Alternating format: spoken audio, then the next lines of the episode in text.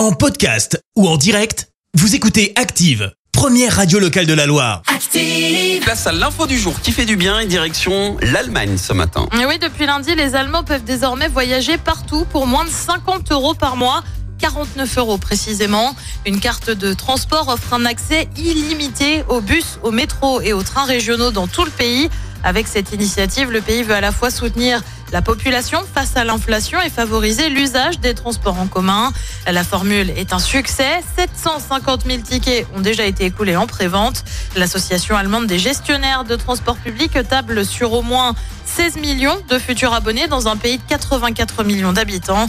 L'été dernier, l'Allemagne avait testé un ticket à 9 euros par mois pour prendre les transports locaux et régionaux en illimité. Merci, vous avez écouté Active Radio, la première radio locale de la Loire. Active.